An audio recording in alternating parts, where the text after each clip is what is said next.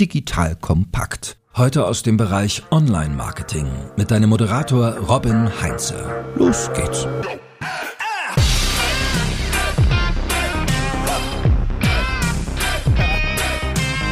In vielen Branchen wird die Marktgröße nicht durch eine begrenzte Nachfrage, sondern durch eine unzureichende Nutzererfahrung eingeschränkt.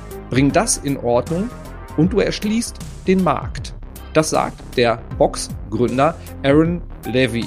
So, viele Software-as-a-Service-Unternehmen treten an, um bestehende Produkte zu ersetzen. Im B2B-Bereich müssen sie ihren Kunden zeigen, dass sie mit ihrer Lösung erfolgreicher werden. Nur dann gewinnen sie das Vertrauen und können auch nachhaltig wachsen. Hi, ich bin Robin Heinze, Mitgründer und Geschäftsführer der Online-Marketing-Agentur Morefire. Und wenn du wissen möchtest, wie das Unternehmen Spryker vorgeht, um schnell und trotzdem nachhaltig zu wachsen, dann bleib dran. Denn es ist mir eine riesige Freude, dass die geschätzte und überaus kompetente Britta Christine Agel heute an meiner Seite ist. Britta ist Head of Demand Generation Marketing bei Spryker und wird dir wertvolle Einblicke liefern, wie Spryker neue Märkte erobert. Danke, Britta, dass du dir die Zeit nimmst für mich und vor allem für die Hörerinnen und Hörer. Schön, dass du da bist. Hallo Robin, ich freue mich auch. Danke für die Einladung. Jawohl, zweite Mal im Podcast hier, zum ersten Mal unter Spriker-Flagge. Genau, das letzte Mal, als ich da war, war ich noch bei Trusted Shops tätig und habe eben jetzt die neue Flagge, wie du schon gesagt hast, mit unserem Oscar-Maskottchen drauf.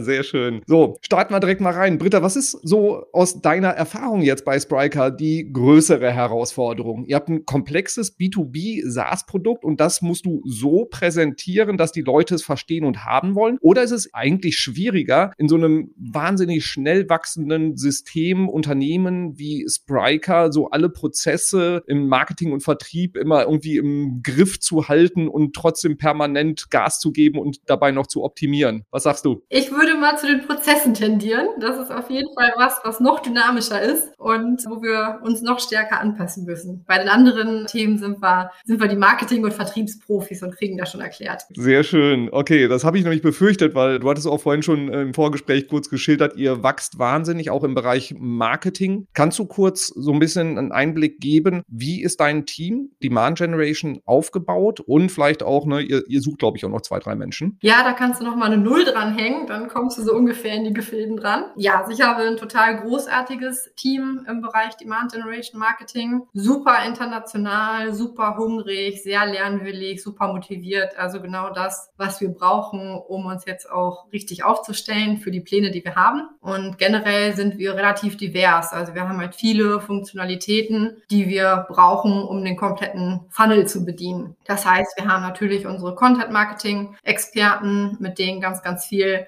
startet an Initiativen, die dann unsere Whitepaper erstellen, unsere Blogartikel, überall, wo wir eben ja verständliche und äh, gute Texte brauchen. Und dann haben wir unser digitales Marketing-Team, wo wir sowohl die Performance-Marketing-Experten haben als auch Organic Social Media. Wir haben E-Mail und HubSpot CRM um eben auch unsere Nurturing-Strecken richtig aufzubauen. Und dann natürlich auch nach unserem HubSpot-Lehrbuch. Wir alle lieben HubSpot sehr, sehr, sehr stark, um da auch gut vorgehen zu können. Wir haben aber auch ein sehr, sehr starkes Marketing-Operations-Team. Das ist auch so eins meiner Learnings, die ich jetzt bei Spriker gemacht habe, dass wenn man eben sehr, sehr viel auch in gute Marketing-Operations-Experten investiert, dass das eigentlich so die Wirbelsäule ist von allen weiteren Marketingaktivitäten und dass man da einfach unglaublich viel rausholen kann. Von daher bin ich sehr dankbar, dass wir da gut aufgestellt sind. So, und du hast jetzt gerade schon sehr komplexe Struktur von deinem Team geschildert und dazu kommt ja noch auch ein komplexes Produkt, was ihr eigentlich habt. So, für alle, die noch nicht genau wissen, was Spryker macht, weil äh, ich glaube, ihr werdet immer so gerne auch mal einfach als Shopsystem dargestellt, aber Spryker macht ja, glaube ich, ein kleines bisschen mehr. Kannst du einmal ganz kurz so den Elevator-Pitch machen? Was macht Spryker eigentlich genau? Ganz kurz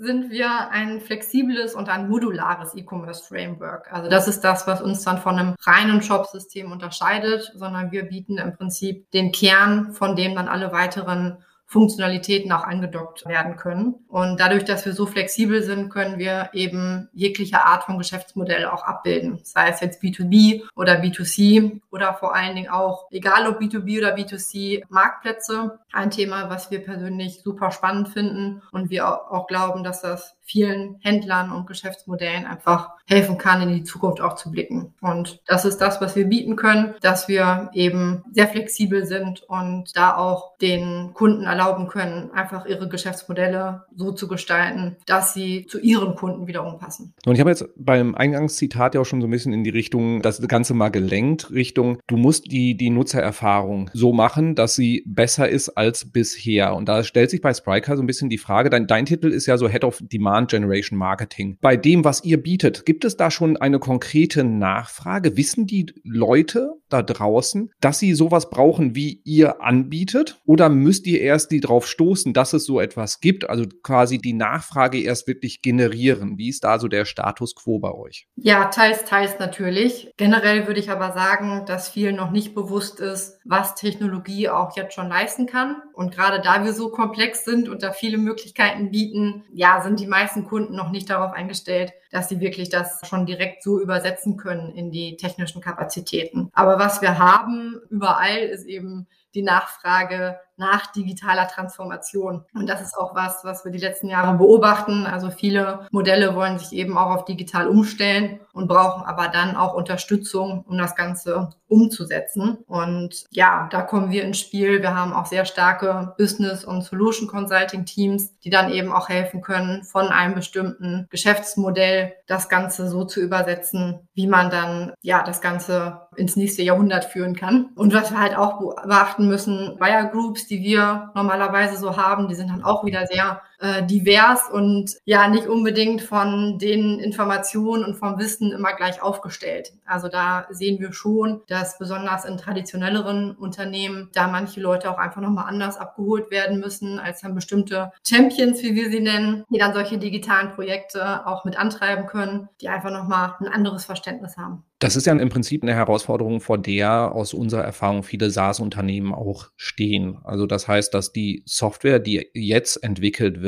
als Software-as-a-Service-Lösung, bestehende Lösungen auch zum Teil verdrängt, aber zum Teil halt eben auch komplett neu denkt so dass es halt eben die eine Gruppe an potenziellen Kunden gibt, die sagen, genau das brauche ich. Bei den anderen muss man erstmal das Bewusstsein dafür schaffen, dass die bestehende Lösung, die sie haben, eigentlich gar nicht mehr zeitgemäß ist, beziehungsweise man, wie du es gesagt hast, halt eben auch durch Technologie Dinge komplett anders lösen kann. Die Frage in deine Richtung, wie wachst ihr mehr? Also verdrängt ihr bestehende Lösungen oder ist es sehr viel grüne Wiese, wo Unternehmen sagen, so, wir wollen jetzt digitale Transformation machen, bitte packt mal komplett am Kern an? Ja, wenn du es so fragst, sagst, dann würde ich sagen, dass wir weniger verdrängen als neuen Platz schaffen. Also generell ist der Markt einfach riesengroß im Moment und eben auch sehr breit aufgestellt. Und von daher gibt es da im Moment Möglichkeiten eben auch verschiedene Vendoren und verschiedene Anbieter, die da helfen können. Aber generell glauben wir, dass bei Spriker wir eine Lösung anbieten, die eben zukunftsgerichtet ist und mit der Unternehmen auch gemeinsam mit uns den Weg gehen können. Und ein so ein Indikator, den wir auch bei uns auf dem Markt heranziehen, sind eben auch Analysten, und gerade wenn wir in die USA schauen, dann ist vor allen Dingen Gartner für uns da sehr, sehr wichtig. Die geben ja regelmäßig alle möglichen Arten von Digital oder von Magic Quadrants heraus. Und wir schauen da eben auf den Magic Quadrant für Digital Commerce. Da waren wir 2020 zum ersten Mal dabei. Und letztes Jahr haben wir da den größten Sprung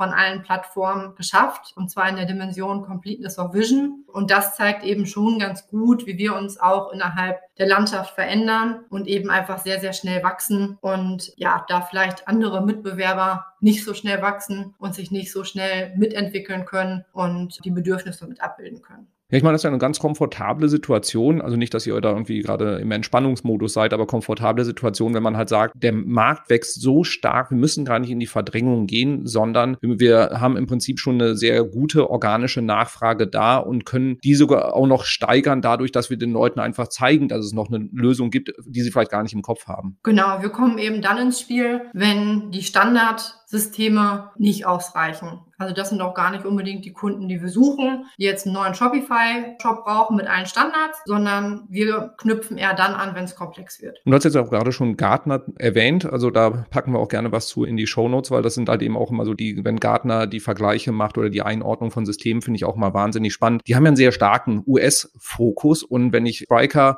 wir kriegen ja eine ganze Menge mit von euch, dadurch, dass wir auch zusammenarbeiten und weil ihr auch ansonsten sehr präsent seid im Markt, sehe ich auch das Thema International Internationalisierung und auch so ein US-Approach, den ihr da so mit reinbringt. Seid aber eigentlich im Kern ja ein deutsches Unternehmen, also für ein deutsches Vorzeigetechnologieunternehmen kann man auch durchaus sagen. Ihr seid in Deutschland gestartet und von da aus dann in weitere Länder gegangen. Ist das richtig? Genau, das stimmt. Wie seid ihr da vorgegangen? Also was waren so die ersten Märkte, in die ihr rein seid und wo steht ihr im Moment beim Thema Internationalisierung? Ja, im Prinzip kann man sich erstmal so von einer geografisch angenäherten Version vorstellen. Also natürlich sind wir von Dach erstmal in die benachbarten Länder gegangen und auch vor allen Dingen ins ähm, zentrale Europa, haben da eben auch schon viel gemacht für den sehr spannenden Markt äh, UK, Ireland, Benelux sind auf jeden Fall auch interessante Märkte für uns. Aber seit letztem Jahr haben wir dann auf jeden Fall auch den Sprung über einen großen Teich gewagt und sind dann seit Anfang letzten Jahres auch ja mit voller Power in den USA gestartet, haben da auch schon ein großes Sales-Team mit aufgebaut, auch Customer Success, so dass wir da auch wirklich schon vor Ort auch relevant sein können. Ja, aber generell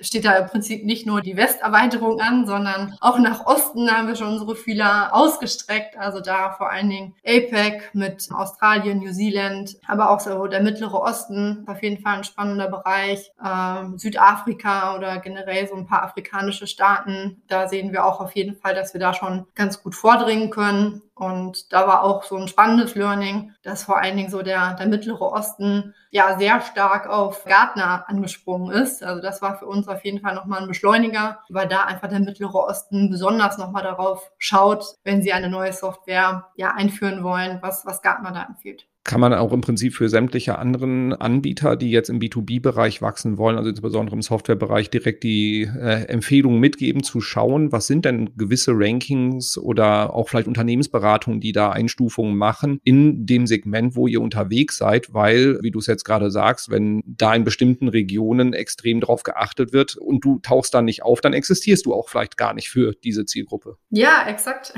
Sehr schön. So, bevor wir dann gleich auch mal in die einzelnen Marketing Maßnahmen, die ihr in den Ländern macht, reinsteigen. Was sind eigentlich so die Kriterien, nach denen ihr jetzt diese Länder ausgewählt habt? Und wie habt ihr da entschieden, wie ihr da vorgeht? Insgesamt passiert da vieles on the go. Also wir haben den großen Vorteil bei uns, dass wir relativ schnell testen können, auch gerade von Marketingseite, da eben schon Kampagnen weltweit starten und dann auch schauen, ja, wo ist eine gute Resonanz, wo bekommen wir gute Leads, wo ist quasi der Fit einfach schon vorhanden. Und das war für mich persönlich eben auch nochmal so ein größeres Learning, weil ich ja eher aus dem Mittelstand noch komme bei Trusted Shops und ja, jetzt eben bei Enterprise noch mehr feststelle, dass eine globalere Sprache gesprochen wird. Also nicht nur Englisch, sondern auch, wie eben ähm, bestimmte Dinge angegeben werden. Und das hilft uns natürlich, um eben so schnell testen zu können und dann weiter reinzugehen. Heißt natürlich nicht, dass wir nicht lokalisieren müssen. Ich habe ja eben schon erzählt, auch von unseren regionalen Rollen, die wir heiern. Aber für so eine Basisabdeckung an Kampagnen ist das schon ganz gut geeignet. Und ja, eben Englisch wird halt in den meisten Enterprises auch gesprochen. Aber ansonsten schauen wir natürlich auch darauf, wie sehen so die Ressourcen aus in bestimmten Märkten, wo wir reingehen wollen. Also können wir da schon auf Partner zurückgreifen, die super wichtig für uns sind, um dann auch eine lokale Erfolgsgeschichte schreiben zu können. Was können wir für Leute heiern? Weil da ist eben doch nochmal wichtig, dass man auch Sales-Experten vor Ort hat und die dann eben auch den Markt nochmal besser kennen und eben auch die lokalen Player kennen. Das sind Sachen, die wir uns auf jeden Fall angucken. Und ja, von Marketingseite ist es schon so der erste Schritt, dass wir auch gucken, wie sind die Kanäle so aufgebaut, können wir so mit unseren Standardkanälen dann auch in den Markt mit reingehen. Ja, dann gibt's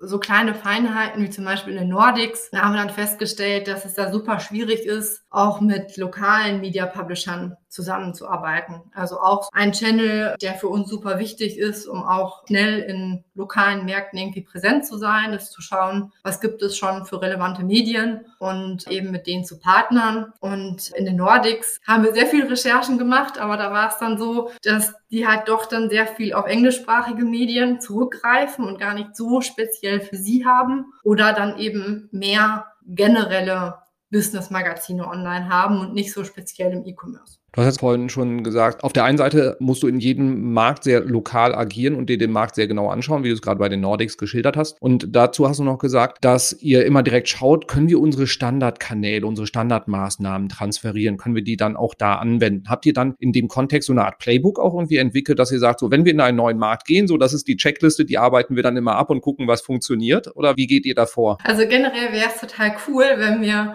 uns die Zeit nehmen könnten und einmal so eine Checkliste entwickeln und eben die dann abarbeiten, wenn wir neue Märkte angehen wollen. So klappt es leider aufgrund der Geschwindigkeit nicht so ganz. Also von daher würde ich sagen, wir haben noch kein komplettes Playbook, aber das wird eben dabei entwickelt, wie wir dann auch neue Märkte ja entern. Ganz wichtig war für uns eben auch nochmal unser CMO, der im September letzten Jahres gekommen ist, der das Ganze nochmal viel stärker treibt, dass wir solche Cookie-Cutter entwickeln, die er es dann auch nennt, und damit wir einfach ja noch besser gewappnet sind, wenn wir uns auf einen neuen Markt vorbereiten. Generell, was für uns schon mal wichtig war, wir haben halt, ich glaube, 60 Länder, die wir zumindest namentlich dann auch in unseren Plänen erwähnen. Und ja, da, da war so ein Schritt, dass wir die alle schon mal unterteilt haben in drei Cluster wo wir gesagt haben, ja, wie stark wollen wir da strategisch unterwegs sein und wo sind wir vielleicht eher so ein bisschen opportunistisch unterwegs. Und für diese drei Cluster haben wir dann im Prinzip bestimmte Kriterien entwickelt, wo wir gesagt haben, okay, das ist so quasi das, was wir standardmäßig anbieten können, was einfach immer so mitschwingt, wo wir schon mal so einen generellen Mediendruck irgendwie aufbauen können und ähm, wo wollen wir ja, stärker hinschauen, wo wollen wir noch tiefer auch Aktivitäten anbieten, noch lokaler sein. Und das hilft dann auch in der Kommunikation mit unseren Sales-Kollegen, um dann eben auch ein bestimmtes Erwartungsmanagement zu haben und dann auch zu wissen, worauf fokussieren wir uns. Das heißt also, nach, nach den nächsten 60 Ländern habt ihr dann noch das Playbook fertig und könnt dann weitermachen. Ja, ich glaube, dann überarbeiten wir das schon wieder. Ja, wahrscheinlich. Genau. Nee, aber das ist auf jeden Fall so der erste Schritt, den wir ganz gut im Griff haben, ist wirklich schnell auch zu gucken, was sind eigentlich unsere Target-Accounts dann in den Märkten und dann aber auch mit lokalen Experten abzustimmen, welche Rollen wollen wir eigentlich so angehen. Natürlich, jeder ist auf der Suche nach den Entscheidern, die man targeten möchte. Die kriegen schon so die ein oder andere Werbung ausgespielt. Also von daher natürlich sind die eigentlich immer mit in, in unserem Targeting mit drin. Aber je nachdem, in, welchem Land wir uns da bewegen, können eben auch andere Rollen mit spannend sein. Also da als zwei Extreme in der bisherigen Erfahrung, wenn wir nochmal die Nordics als Beispiel nehmen, die halt viel, viel flacher in der Hierarchie sind, da werden auch solche Projekte viel stärker von jedem Einzelnen im Unternehmen getrieben und äh, mit reingebracht, wohingegen das ja zum Beispiel im Mittleren Osten viel, viel hierarchischer läuft und wo jetzt nicht ja, ein Projektmanager reinkommen kann und so ein Projekt treibt. Und das wollen wir dann schon auch im Targeting mit abbilden. Also auch äh, Indien ist so ein Beispiel, da müssen wir halt super restriktiv sein, wenn wir, wenn wir Rollen targeten, was so Manager angeht, weil da sehr schnell auch so ein Managerverständnis dann ja in den Titel mit reingebracht wird ohne dass derjenige dann wirklich ähm, solche digitalen Projekte treiben kann. Wenn du jetzt das Playbook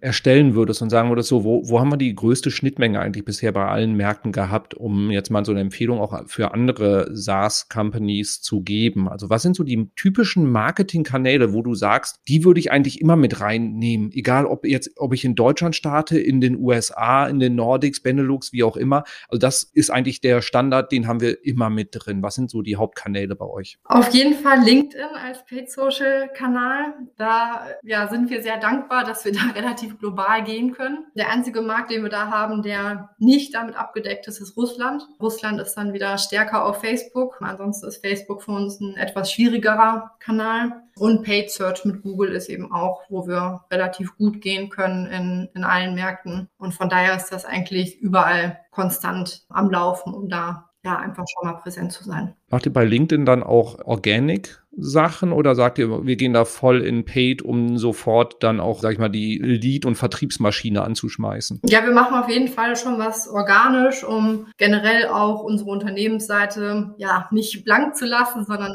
da auch einfach schon bestimmte Messages spielen zu können. Aber generell ist da noch sehr viel Potenzial nach oben. Das würde ich jetzt mal so für all unsere organischen Kanäle unterschreiben. Die sind bisher so mitgelaufen, aber richtig Fokus haben die bisher noch nicht bekommen. Natürlich, weil von der Geschwindigkeit her dann so ein Paid-Kanal etwas schneller zu skalieren ist. Ne, das, das kennen wir ja aus dem SEO-Bereich zum Beispiel auch. Da dauert es halt ein bisschen länger, bis man dann die Resultate sieht. Und ja, von daher war das bisher nicht ganz in der Prio 1 Liste, aber da haben wir schon geheiert. Das heißt, von den ganzen vielen tollen neuen Leuten, die ich dieses Jahr einstellen darf, war schon ein dedizierter SEO-Manager dabei für den organischen Bereich, ähm, als auch ein Organic Social Media Manager, weil da ist einfach noch super viel Musik für uns drin, um das Ganze dann auch zu skalieren. Aber ja, aufgrund der Priorisierung, die wir machen mussten, waren es dann eher die Paid-Kanäle. Sonst noch weitere Empfehlungen, wo du sagst, das ist, sollte man auf jeden Fall mal sich je nach Markt mit anschauen. Haben wir gute Erfahrungen gemacht mit. Was würdest du da anderen noch empfehlen? Auf jeden Fall die Augen offen halten nach Media Partners, mit denen man ja bestimmte Kampagnen umsetzen kann. Also sei es jetzt wirklich klassische Content Syndication und Blogartikel mitstreuen oder auch White Paper, als auch andere Formate. Das können dann ähm, ja nochmal Webinare sein, wo man dann auch Lead-Pakete mit den Anbietern abschließen kann oder auch Roundtable, zu denen man mit eingeladen wird. Das ist auf jeden Fall ein total guter Bereich, weil man da schon mal die lokale Präsenz mit abbilden kann. Also wenn du dir einen Publisher suchst, der schon in den USA weit verbreitet ist und du kannst da ein Lead-Paket mit abschließen, hast du direkt einen ganz anderen Wumms, als wenn du über deine eigenen Kanäle erst anfangen musst. Also da einfach auch schauen, immer in welchem Markt hat man potenziell über Partner dann auch äh, einen Marktzugang, Kundenzugang, um halt dann auch die entsprechenden relevanten Buyer-Personas, die dann auch, wie von dir geschildert, anders sein können, je nach Markt, dann auch erreichen kann. Genau, da kommt es auch wieder drauf an, mit den Leuten zu sprechen. Worüber informiert ihr euch? Was sind so die Kanäle, mit denen ihr ja, informiert bleibt und ähm, dann eben anfragen, was es da für Möglichkeiten gibt, auch für die Lead-Generierung. Das ist natürlich immer so der, der Traum, dass man direkt ein tolles Lead-Paket abschließen kann. Das ist bei vielen Anbietern möglich, jetzt aus meiner Erfahrung raus in unserem Bereich. Und ja, manche Märkte, wie jetzt bei uns die, die Nordics, da ist es vielleicht noch ein bisschen weniger entwickelt. Aber auch da kann man natürlich schauen, was gibt es für Publikationen, mit denen man vielleicht auch eine Partnerschaft abschließen kann. Wenn ihr dann so einen neuen Markt angeht oder generell eure Planung macht, was sind so die Ziele, an denen ihr euch orientiert? Ist das so die Anzahl der Leads, der Kunden? Wollt ihr Traffic generieren? Okay, wissen wir beide, das ist nicht das Ziel. So, Marktanteile, Umsatz. Also was sind so die Kennzahlen, an denen du gemessen wirst, an denen dein Team gemessen wird? Wir werden direkt an den Opportunities gemessen, die wir in die Sales Pipeline mit beitragen können. Das ist so für uns die beste Messgröße, um auch den langen Cycle mit abzubilden, den wir ja schon bei uns im Markt haben. Da kann es einfach mehrere Monate oder Jahre dauern, bis dann ein Projekt dann gesigned ist. Von daher Opportunity ist für uns da die ähm, schnellste Messgröße. Wir schauen natürlich auch darauf, was wir, was wir einfach an Sales Accepted Leads auch generieren können, weil es für uns der erste Handschlag rüber zum Sales Team ist. Das heißt, für uns ist eben dann ja schon mal viel Arbeit getan, wenn unsere Sales-Kollegen, die noch viel erfahrener auf die Leads hauen können, schon mal sagen können, das sind die richtigen Leute, mit denen wir sprechen wollen. Ist eine Kennzahl, die ich jetzt in letzter Zeit deutlich häufiger gehört habe und die mich auch sehr froh und glücklich macht, dass wir dann halt nicht mehr über Leads sprechen, die das Marketing generiert, sondern wirklich immer dieses Sales Accepted. Also Sales hat gesagt, ja, komm, gib her und gib, gib mir mehr davon. So, äh, das sind halt die, die guten Dinger, dass man sich an denen orientiert und nicht einfach nur so, wie wie, wie viele Leads generieren wir? Ja, oder selbst wenn man schon den nächsten Step gegangen ist äh, auf MQL, ähm, das ist ja auch bei vielen noch verbreitet, dass man die Anzahl der MQL als erste Größe nimmt. Aber da lügt man sich ja selber so ein bisschen in die Tasche, weil wir es ja im Marketing auch in der Hand haben, wie wir scoren wollen und äh, wie schnell wir die Leads weitergeben wollen. Also von daher wollen wir auf jeden Fall einen Schritt nachher ansetzen mit den Sales Accepted Leads. Genau, MQL für alle Nicht-SaaS-Fans, äh, Marketing Qualified Leads. Also, und genau, da hat das Marketing relativ guten Einfluss darauf, wie viele das sind und welche da äh, so eingestuft werden. Aber tatsächlich die, wo Sales nachher sagt, mit denen spreche ich am liebsten, darauf kommt es ja im Endeffekt an, damit die Pipeline auch schön voll wird. Ja, wir hatten mal vor ein paar Jahren so einen kleinen Pack-up mit unserem Scoring und haben, ja, ich glaube, statt 10 Punkte 100 Punkte vergeben und schwupps hatten wir ein paar mehr MQL generiert, als eigentlich geplant war. Das hat aber nicht unbedingt unseren Erfolg hinten raus dann noch vergrößert. Okay, ist ja schon mal sehr beruhigend zu hören, ne, dass auch bei Unternehmen wie Spriker nicht immer alles glatt läuft. Äh. Das war noch nicht bei, bei Spriker. Achso, okay.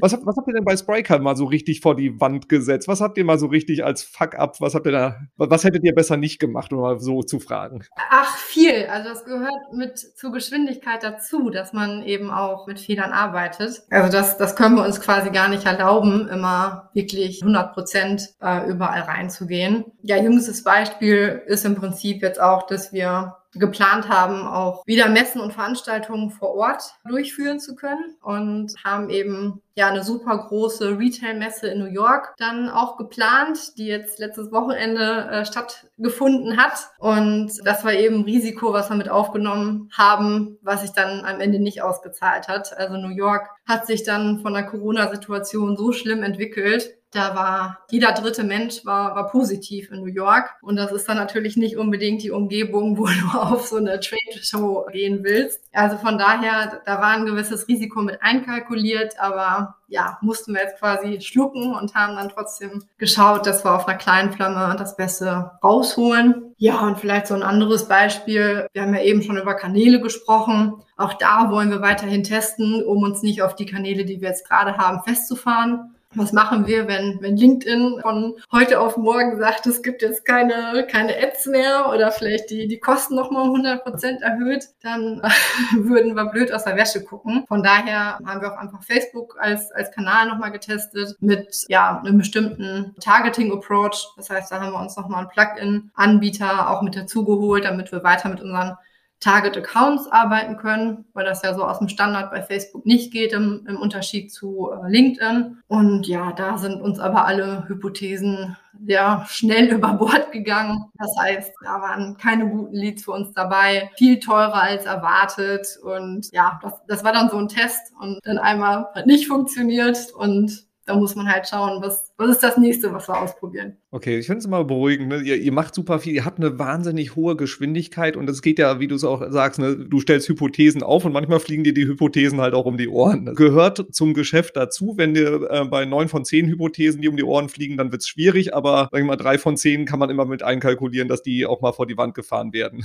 Ja, die Einstellung braucht man auf jeden Fall und ja, sich auch noch mal feiern, hey, wir haben was gelernt. Sehr schön. Ich habe noch Britta, eine Frage mitgebracht, die nicht von mir kommt, weil ich habe einfach mal jemand anderes gefragt, was würdest du denn die Britta unbedingt noch mal fragen wollen? Und das spiele ich dir jetzt einfach mal vor. Freu dich drauf, einen Moment. Hallo Britta, hallo Robin, hier ist der Henrik, euer Lieblings-Growth-Hacker aus Köln. Und ja, liebe Britta, ich habe eine Frage für dich und zwar eine aus unserer gemeinsamen Historie. Es geht um Vertrauen, es geht um Trust. Und wie ist deine Erfahrung nach bei Go-to-Market-Strategien? Wie wichtig ist von Anfang an eben bei diesen neuen Kunden, bei dieser neuen Zielgruppe oder bei dem neuen Markt Vertrauen aufzubauen? Frage 1 und Frage 2 ist dann gleichermaßen, mit welchen Maßnahmen, mit welchen äh, Mitteln macht man das denn erfahrungsgemäß? Und jetzt seid ihr mit Spriker ja im B2B-Geschäft unterwegs, wo das ja sicher nochmal ein bisschen was anderes ist, als wenn man einfach nur ein Online-Shop ist, der irgendwie Sicherheit, Vertrauen nach draußen zeigen muss. Ich freue mich auf deine Antworten und würde mich noch mehr freuen, wenn ihr dich nochmal hier in Köln blicken lässt. Grüße an alle. Executor-Datei nicht vergessen. Tschüssi. Ach, wie schön, so. Hendrik. Der Henrik, den wirst du nicht los. So, Henrik hat eine sehr spannende Frage gestellt, wie ich finde. Und jetzt bin ich noch gespannt auf deine Antwort.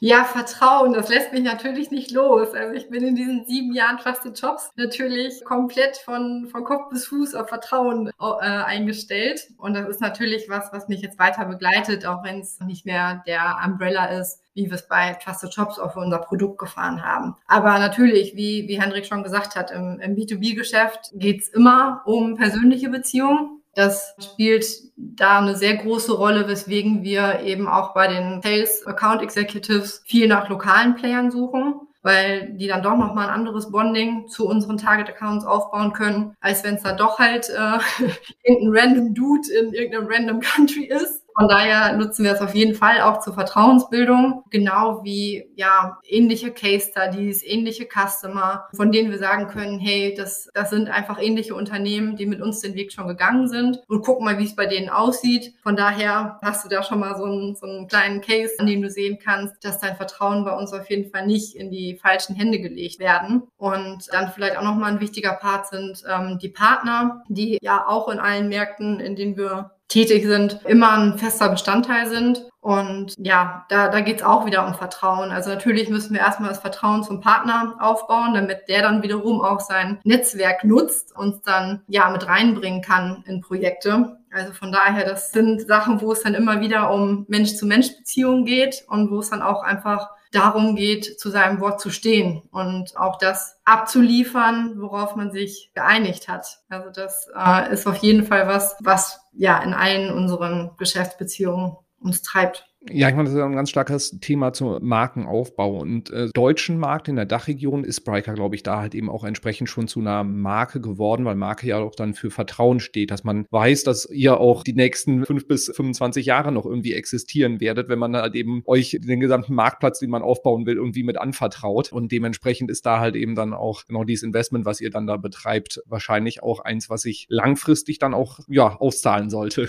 Und deswegen ist es so wichtig, dass wir eben auch unsere Kunden mit an Bord holen, weil das ist einfach schon ein guter Indikator für andere Händler zu sehen, dass da eben schon ganz tolle Projekte rausgekommen sind. Und ja, in, äh, gerade im Dachbereich hilft uns natürlich, dass wir da mit Alex Graf und auch ähm, Boris Lokschin einfach CEOs haben, die sehr stark schon im äh, deutschen Markt vertreten sind. Aber ja, das müssen wir eben in die anderen Märkte auch noch mit reintragen. Und da kommen wir eben nicht direkt den amerikanischen Alex einmal klonen und dahinsetzen, sondern da müssen wir eben auch die Leute vor Ort aufbauen. Deswegen ist es eben gerade in North America auch so wichtig gewesen, dass wir dann Leute ja vor Ort haben, die auch zeigen, wir kennen den Markt und wir kennen eure Bedürfnisse und wir sind eben auch da, um euch zu begleiten und nicht um ein Projekt abzuschließen, um das in der Tasche zu haben. Wenn du jetzt unseren Hörerinnen und Hörern deine wichtigsten Learnings mitgeben willst, wolltest, solltest, und das wirst du jetzt nämlich einfach machen sollen, was sind so die Top-Empfehlungen, die du mitgeben würdest für ein schnelles Wachstum, was trotzdem nachhaltig ist, insbesondere jetzt aus dem B2B-Bereich, B2B-SaaS-Bereich? Was würdest du da empfehlen? Der erste Punkt ist auf jeden Fall das Team. Und das passt ganz schön, dass der Fragesteller eben der Hendrik war, weil das äh, war ja mein, mein erster Chef bei Trusted Jobs. Und von dem habe ich super viel gelernt, was Teamführung angeht und wie viel es bewirken kann, wenn man ein tolles Team hat, was an einem Strang zieht. Und das habe ich ja seitdem immer mitgenommen und weiter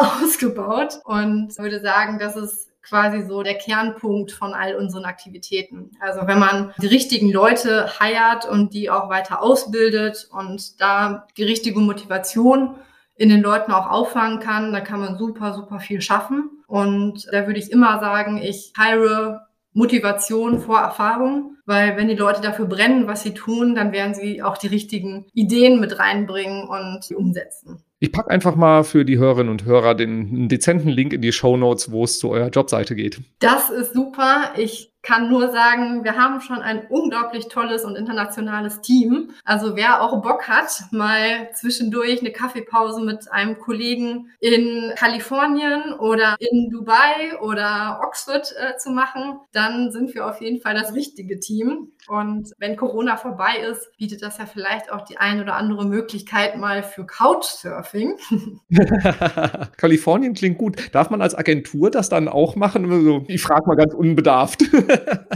Ja, wir müssen uns einen schönen Use Case überlegen, wie man das dann nachher wieder in unseren Marketingkanälen abbilden kann. Die ganzen Erfahrungen, die man dann aus so einer Kalifornienreise mitbringt. Aber sind ja kreative Köpfe, das kriegen wir schon hin. Das besprechen wir dann in Köln mal beim Glas Kölsch. Sehr schön. Ja, ich freue mich, wenn nach Corona eure Kneipe wieder aufmacht. Sehr gerne. So, das heißt, das richtige Team, Punkt Nummer eins, hast du sofort losgeschossen. Hast weitere Tipps, was man an, so aus deiner Erfahrung auf jeden Fall sonst auch noch mit auf die Agenda packen sollte? Ja, zweiter zweiter Punkt, wir haben schon über Fehler gesprochen, aber ist mir einfach nochmal ganz wichtig, auch zu betonen, wenn du schnell wachsen willst und schnell Erfolge feiern willst, dann wird es einfach nicht ohne Fehler gehen. Und da braucht man dieses Mindset, dass Fehler dann eben kein Störfaktor sind, weil du einmal gegen die Wand rennst, sondern du musst es wirklich so sehen, ähm, du weißt jetzt, wo die Wand ist und dann versuch dich mal links oder rechts dran vorbei zu schlängeln und zu gucken, wo, wo ein Durchgang ist oder wo du vielleicht auch auf eine Skipiste gerätst. Also von daher das einfach mit einplanen und da alles auf die Agilität stellen. Hast du noch einen weiteren Tipp? Also wir haben auch schon über die Playbooks gesprochen und wie mein Chef das immer so gerne nennt, Cookie Cutter, was ich eigentlich noch ein bisschen süßer finde. Also das ist so äh, übersetzt Ausstechförmchen quasi so, ne? Ja, kann man auch nach Weihnachten nochmal sich zu Gemüte führen lassen. Kekse sind ja immer gut. Nee, genau. Also egal wie man es nennt, ist es super wichtig, dass man auch bei dynamischen Prozessen viel Wert drauf legt, ja, das Ganze zu dokumentieren und zumindest schon mal einen ersten Ankerpunkt zu schaffen. Also gerade wenn es viele Abstimmungen gibt zwischen Sales, Marketing, Customer Success, Produktmanagement, dann ist das okay, wenn sich Dinge ändern. Aber wenn man zumindest einen Platz hat, wo man den Status quo schon mal aufgeschrieben hat, dann weiß man auch, wo man sich dann überhaupt schon mal darüber hinaus bewegt und was vielleicht andere Leute noch nicht wissen und wo man dediziert drüber sprechen muss. Also von daher, das, das ist bei uns ein ganz großer Punkt, den wir ja im Moment noch, noch mit angehen müssen. Dinge aufschreiben und einfach kommunizieren. Auch da kann ich ganz gut nochmal meinen CMO zitieren, der das Ganze quasi mit den Steinzeitmenschen verglichen und hat gesagt, ne, gerade wenn man mit wenigen Leuten noch tätig ist oder in einem Team zusammenarbeitet, dann werden viele Geschichten so ums Lagerfeuer rum erzählt. Und dann dann wissen eben auch alle Bescheid, die beim Lagerfeuer dabei sind und alles ist gut. Wenn da mehr Leute kommen und vielleicht auch nicht mehr alle Leute gleichzeitig am Lagerfeuer sitzen können, dann wird es wichtig, dass man langsam anfängt, Dinge auch auf die Höhlenwände zu schreiben, damit dann jeder, der vorbeigeht, dann auch sieht, was ist so der aktuelle Beschluss und was sind die ja, aktuellen Informationen. Und ja, in dem Status befinden wir uns und kann ich nur jedem nochmal als Tipp mitgeben, macht das so früh wie möglich. Man muss es sowieso aktuell halten, man muss immer dran arbeiten. Aber wenn man zumindest schon mal so einen Anker hat, dann ist es auch ja viel, viel einfacher, wenn man Leute onboarden muss, wenn man in neue Märkte geht, weil man sich schon mal an was festhalten kann. Ja, es ist ein sehr, sehr schönes Bild halt auch, dass man sagt, trotz dieses schnellen Wachstums, der Geschwindigkeit, die ja auch notwendig ist, nicht zu vergessen, das Ganze zu dokumentieren, zu strukturieren, weil sonst bei jeder neuen Personalie, die dann in so ein Team reinkommt, muss man alles wieder auch von vorne erklären. Und dann ist auch bei jedem neuen Markt, den man angeht, die Gefahr da, dass man die Fehler, die man vorher schon mal gemacht hat, nochmal macht. Und äh, das ist ja auf Dauer nicht so zielführend und bremst dann auch irgendwann eine Organisation aus. Ja, einmal gegen die Wand fahren ist ist okay, beim zweiten Mal tut's weh. Sehr schön. Liebe Hörerinnen, liebe Hörer, wir haben was Neues uns ausgedacht für euch, denn in diesem Podcast ist meistens, wie auch heute, wahnsinnig viel Input drin. Auch ganz viele Sachen, auf die man dann quer verweist, Sachen, die man verlinkt. Und ich habe jetzt mehrmals das Feedback bekommen, dass die Shownotes sehr, sehr gut gepflegt, aber sehr umfangreich und randvoll bei uns sind. Deswegen machen wir mal ein neues Angebot. Wir testen das mal. Und zwar schicke ich dir die Shownotes per Mail zu mit dem Link zu dem Podcast und auch mit allen Links, auf die wir verweisen, wie hier in dem Fall zum Beispiel auf die Job Jobseite von Trusted Jobs. Dazu musst du nur, Entschuldigung, von Spiker, Trusted Jobs. Ach, Britta, so lange mit dir bei Trusted Jobs gearbeitet. Ja, Trusted Jobs sucht auch noch Leute und kann auch allen Kölnern nur empfehlen, dass das weiterhin ein gutes Unternehmen ist. Aber ganz, ganz selbstsüchtig würde ich jetzt doch eher auf Spiker verweisen. Wunderbar. Wir verweisen auch nur auf Spiker in diesem Fall. Ihr geht einfach auf get.more-fire.com slash podcast und da könnt ihr euch eintragen und dann bekommt ihr genau diese Infos einfach tagesaktuell zugeschickt und braucht nicht dann irgendwie aus der Handy-App die Podcast-Shownotes euch rauskopieren. Wir testen mal, ob dieser Service bei euch auf Gegenliebe stößt. Da packe ich natürlich dann den Link zu Spriker und allen relevanten Informationen mit rein, plus weitere Input und auch noch den Link zum LinkedIn-Profil von der Britta packe ich einfach mal mit rein. Das heißt, wenn du noch Fragen hast und von Britta ein bisschen mehr Input zu anderen Go-to-Market-Strategien haben willst, dann darfst du sie einfach löchern. Behaupte ich jetzt einfach mal. Ist das okay, Britta? Ja, da freue ich mich drauf. Wunderbar. Dann dir vielen lieben Dank für all den Input. Es war mir ein großes Fest und ich habe zwei, drei Fragen noch mitgenommen, die ich dir einfach demnächst nochmal stellen werde. Würdest du nochmal wiederkommen? Ja, sehr gerne. Wunderbar. Dann herzlichen Dank und euch, lieben Hörerinnen, lieben Hörern, vielen Dank für die Aufmerksamkeit und bis zum nächsten Mal. Tschüss. Tschüss und danke. Danke fürs Zuhören beim Digital Kompakt Podcast. Du merkst, hier ziehst du massig Wissen für dich und dein Unternehmen heraus. Wenn du mit uns noch erfolgreicher werden möchtest, abonniere uns auf den gängigen Podcast-Plattformen. Und hey, je größer wir werden, desto mehr Menschen können wir helfen. Also erzähl doch auch deinen Kolleginnen und Kollegen von uns. Bis zum nächsten Mal.